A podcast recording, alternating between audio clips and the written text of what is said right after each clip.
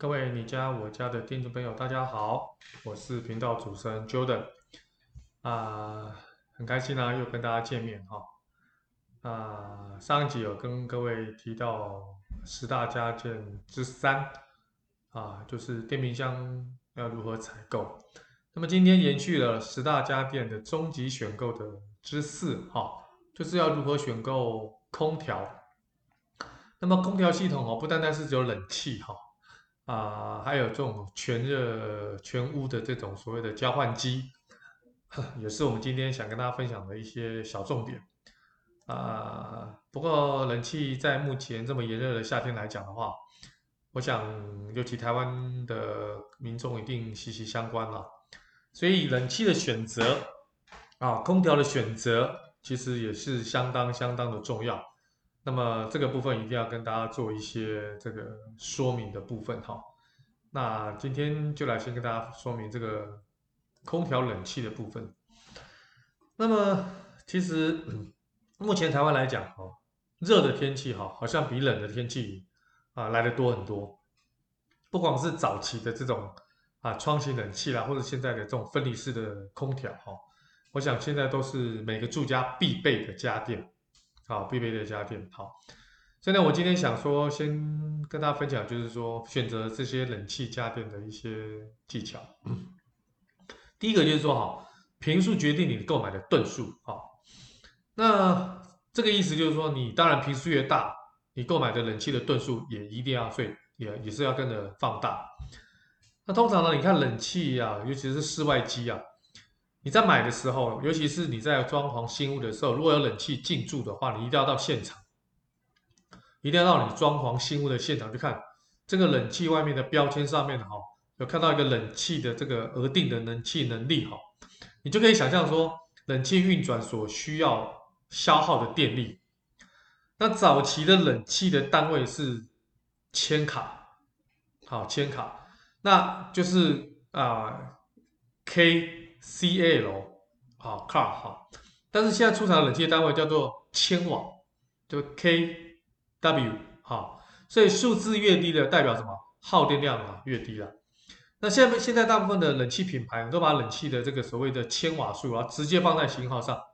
所以你看到型号上面的数字，你就其实可以判断冷气的额定冷气的能力。好，啊，比如说有些啊这种分离式的冷气哈，它上面就有写。M A 二八 I C dash H S 哈，那这个二八是什么数字？二八就是它额定冷气能力为二点八千瓦，那二点八千瓦哈，这个就你就可以知道说哦，它这个所谓的这个这个耗电量是高还低啊，高点度高还低哈。那么再就是这个额定的冷气能力哈，额是那个额头的额哈，我这边补充一下额头的额。额定的冷气能力哦，除以六，除以六哦，记住哦，约等于这台冷气适合的坪数最大值。好，比如说刚才讲的那个是二八，二八你除以六等于四点六七，表示这台冷气哦适合室内的坪数哦是在四点六七坪之内使用，是最为恰当。当然这个不是绝对哦，因为你还要考虑到其他的外部因素。所谓其他的外部因素呢，基本上呢，我想要跟大家分享的就是你，你你这个你这个房间，你这个空间的室内是否有西晒？你的室内是否有挑高超过三米？你是在顶楼加盖吗？家中的人数是不是超过了五位？是不是顶楼？是不是有落地窗？本身是铁皮屋还是水泥砖造？还是所谓的钢骨结构，这个每一种状况其实都会有一些小小落差，所以在每一种状况在试算的时候，最好多增加一瓶的数字来做计算，最为保险。你不要算的刚刚好，哦，刚刚提到那个四点六七瓶之内使用，你就算成三点六七瓶就好，啊，三点六七瓶就好。OK，好，那么。现在很很多人都说要买这种变频冷气啊，没有错。变频冷气的好处就是第一个就是直觉就是省电，好，这省电就是买变频冷气很重要的一个关键。那变频冷气它省电的原理是什么？它主要是透过变频式的压缩机，让冷气的空调可以随着室内的温度的变化，来达到自动调整压缩机的旋转的频率。那么冷气耗电呢，主要是在压缩机内哈刚启动的时候，那个时候最为耗电。那么定频的冷气呢，定频哈会在冷气达到设定的温度的时候关闭压缩机，那温度不足的时候再启动。当室内温度低的时候呢，变频的冷气的压缩机会以降低旋转频率频率来取代传统的关闭压缩机，所以冷气不足的时候呢，不用再次启动压缩机，所以你看这个部分就省电，这个部分就省电了。它不像定频的，哦，温度不足再启动，一启动就耗电。可是变频的是冷气。冷气不足的时候，不用再次启动压缩机，只是降低旋转的频率，所以达到省电的目的啊。哦，但是变频冷气哈，要发挥到省电的功能哦，一定要买超过坪数需求的一些机种，就是我刚刚提到的那个所谓的公式啊，你不要买的刚刚好，甚至不足，一定要超过。所以买刚好的冷气全数在运转的时候，其实是没有办法有效省电。这个一般人都不太了解，啊，一般人，所以要特别特别的注意哈。你买的这个吨数要稍微再大一点，好，如果换算成坪数啊，比如说五坪，你起码起码要超过五坪的吨数，好，这个部分要跟大家做一个说明。再就是说，分离式的冷气哈，我们要去买这个，因为一般人现在最常买的就是分离式的冷气啊，那你一定要先评估室外是否有空间可以放置室外机。好，那如果你是社区大楼的话，也要注意说这个室外机哈安装的地点规范，要先问管委会，啊，通过了装上去才不会有任何外观上的问题。那么另外也要注意室内是否有排水口跟空间，可以让室内机可以排水哈。那如果没有孔密的话哈，要先请师傅提供先洗洞的工程服务，就是你在装潢的时候，这个洞你就要先洗好。好，如果你没有先做这个事情的话，到时候你要找装冷气的师傅来，又再洗一次洞，又多浪费一次钱哦。好，这边要特别小心。那么有些家中会安装半开式的这种气密窗哈，好，那会造成安装的时候师傅难以到墙外施工，这个部分哈也要考虑到是否适合装窗型的冷气啊。好，所以气密窗看起来是很漂亮，但装冷气的时候的顺序。在装潢的时候，要特别跟设计师还有啊工班师傅要做一个确认。所以很多在装潢的时候，为什么冷气要先进驻？原因就是在这个地方，你冷气先装好了之后，你再你再装气密窗会比较省力。你不要先装好气密窗再装冷气，那就麻烦了。好，那就麻烦了。那么分离式冷气是现在大宗主要的主流了哈。那么，可是早期的主流窗型冷气，各位也不要忘记哦，还是很多很多这个小户人家喜欢窗型冷气哈。那么，窗型冷气购买你就要注意说，你那个窗框啊，是否有足够的安装的空间哈。那一般的窗型冷气放置窗框哈，上下左右，你至少都要预留三公分以上的空间才能安装，你不能刚刚好哦，你也不能太大。三公分也差不多是一个比较好的一个距离的空间。那么窗型冷气的后方哈、啊，则需要预留两公尺以上的散热空间。啊，你如果没有超过两公尺以上，不过这个都还好了，除非是你后面的栋距很近。栋距如果很近的话哈，基本上因为散热的不足，导致冷气会不冷的状况。所以你在购买前一定要先量好窗框的尺寸。再购买适合那个吨数跟尺寸的窗型冷气。最后就是说，窗型冷气尤其是在次卧，就是传统公寓哦，公寓跟公寓的最后的栋距之间不够大的话，如果没有超过两公尺哦，如果只有很近很近的一公尺哈，其实这个冷气的散热会非常不好，冷气会不冷，好，冷气会不冷，好，这个要特别小心。好，那么呃。还有一种就是啊、现在哈，为了这个讲求美观哈，很多人都会用这种所谓的吊饮式的冷气哈，吊饮式的冷气。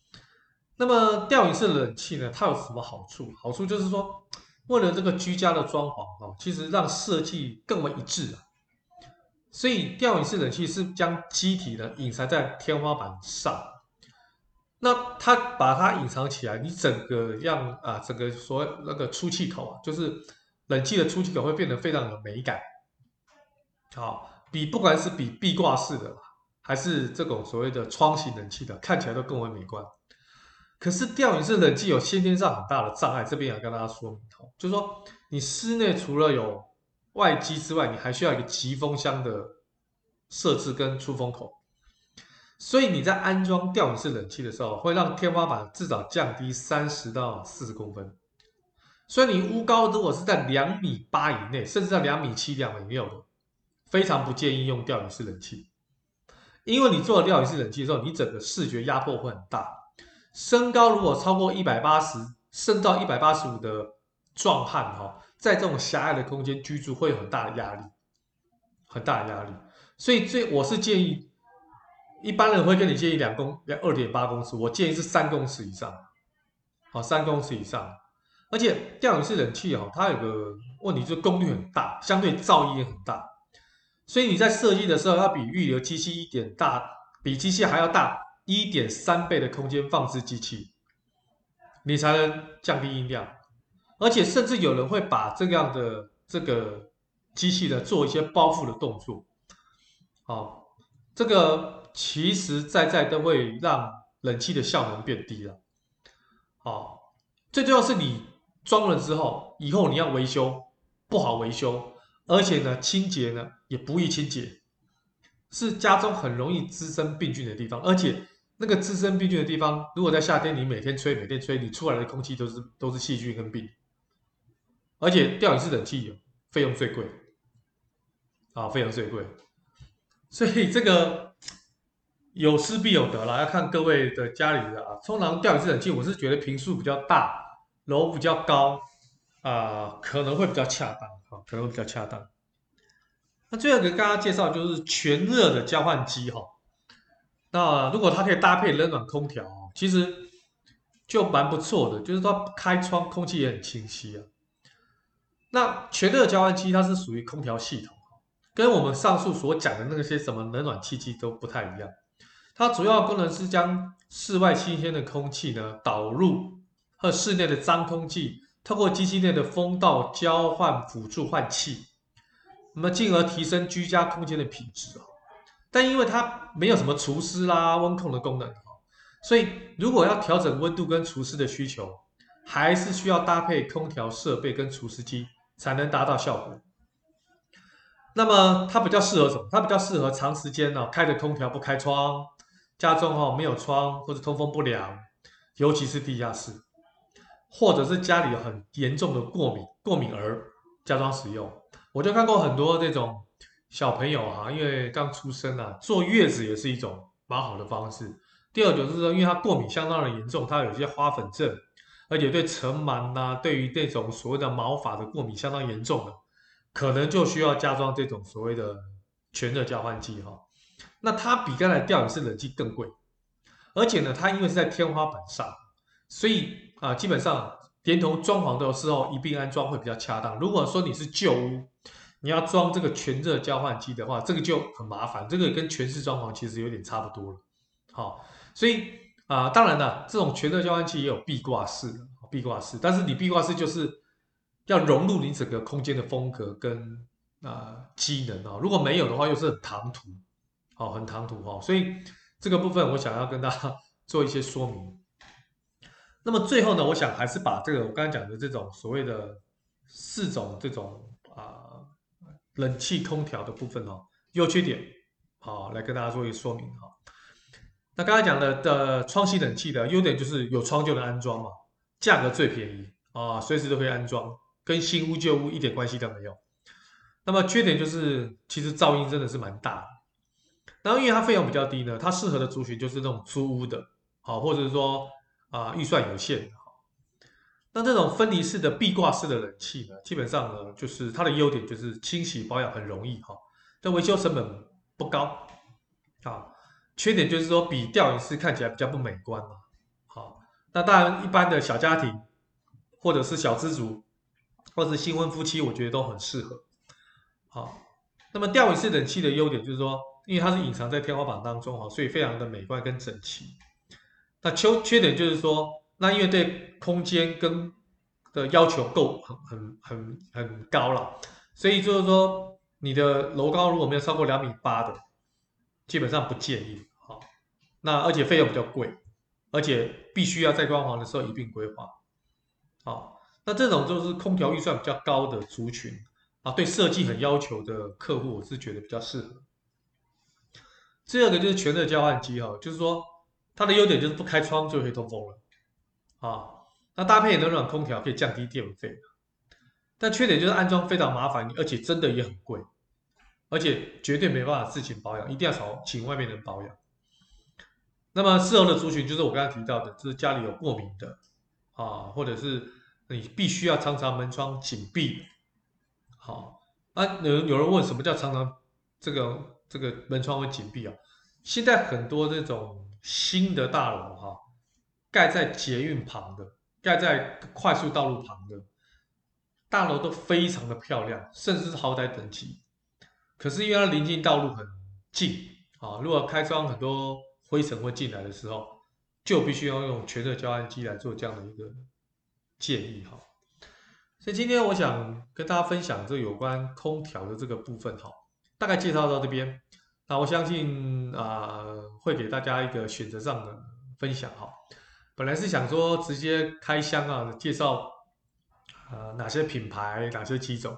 不过这个就都都是可以在网络上比较得到。那而且价格也落差也不太大，而且大部分安装都在赚一些工钱哈，因为现在这种标准品大家看型号都仿得到。那这边今天就不再多介绍，谢谢大家今天的收听，我们下期再见，OK，拜拜。